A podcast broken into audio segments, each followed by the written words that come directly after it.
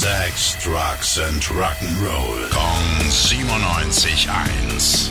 Rock News. Das Open Air Festival Summer Breeze kommt dieses Jahr mit einem neuen Nachhaltigkeitskonzept um die Ecke, um so das Event ein bisschen sauberer zu gestalten. Geile Idee eigentlich. Gleich am Einlass gibt es dann Müllbeutel und Guides, wie man sein Zeug ordnungsgemäß entsorgen soll. Und das sogenannte Treasure Team, ja, das kümmert sich um das regelmäßige Leeren der Müllstationen und Kompostiermaschinen. Und ja, dann sieht's halt auch im Backstage nicht mehr so schlimm aus. Und on top kann sogar jeder sein übrig gebliebenes Essen an den Foodtrucks wieder abgeben. Dann wird nämlich das restliche Essen einfach gespendet. Rock News. Sex, Drugs and Rock'n'Roll. Kong 97.1. Frankens Classic Rocksender.